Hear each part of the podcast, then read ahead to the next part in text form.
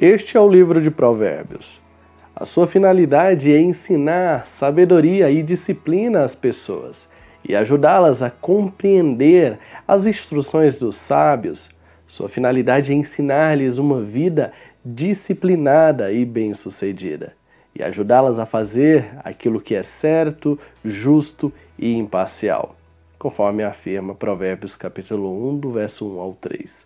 O livro de Provérbios é semelhante a uma carta convite, endereçada aos corações perdidos, aqueles que estão carentes de um norte, também para jovens inexperientes, como também para adultos que decidiram fugir da tolice, para filhos e para pais necessitados.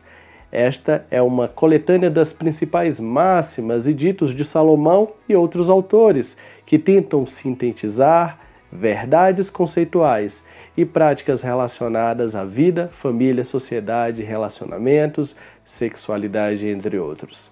Temas relevantes que, em maior ou menor influência, fazem parte da vida de cada pessoa. Todos nós queremos acertar na vida, beleza? alcançar felicidade, ter uma vida proveitosa e prazerosa. Queremos sentir coisas boas e evitar a dor, a tristeza e tudo o que ameaça os nossos objetivos. Porém, cada indivíduo pensa de uma forma e adota estratégias distintas para alcançar estes objetivos comuns. Diante disso, tanto o livro de Provérbios como toda a Escritura Sagrada apresenta um esforço divino em instruir as pessoas para que realmente sejam felizes, para que não desperdicem as suas vidas frágeis e passageiras, para que tenham um sentido, valorizando adequadamente o dom da vida concedido pelo Criador.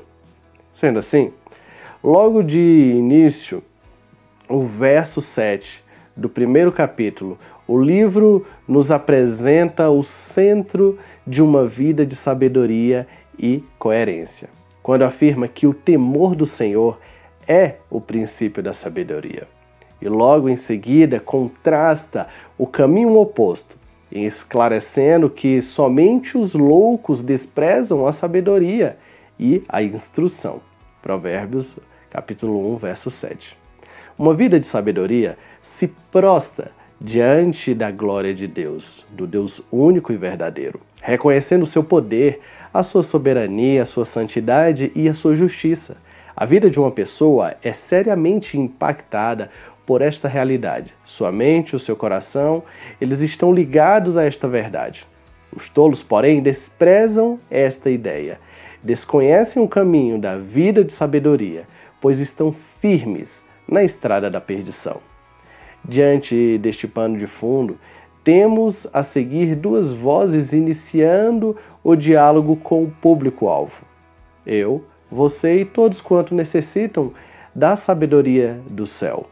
Primeiramente, ouvimos um pai, um dedicado e amoroso pai que instrui e convida os seus filhos para a participação do ambiente de aliança, cujo propósito é a preservação da vida, mediante a disciplina. Provérbios 1:8 vai dizer que, olha, meu filho, preste atenção à correção de seu pai e não deixe de lado a instrução de sua mãe. Por conseguinte, a segunda voz, carregada de uma urgência, eleva seu volume e tom. A sabedoria grita nas ruas e levanta a voz na praça pública. Provérbios 1:20. Ela clama e, quem sabe, consiga alterar o curso destrutivo dos tolos para que sejam salvos do caminho da morte. Os que a ouvem, porém, viverão em paz, tranquilos e sem temer o mal. Provérbios 1:33. Acho importante esclarecer que, embora o resultado natural de uma vida justa seja a prosperidade, Podem ocorrer ocasiões em que o justo venha passar por situações difíceis, angustiantes e até trágicas, pois estamos sujeitos às mesmas variáveis de todos os homens, sejam eles bons ou maus.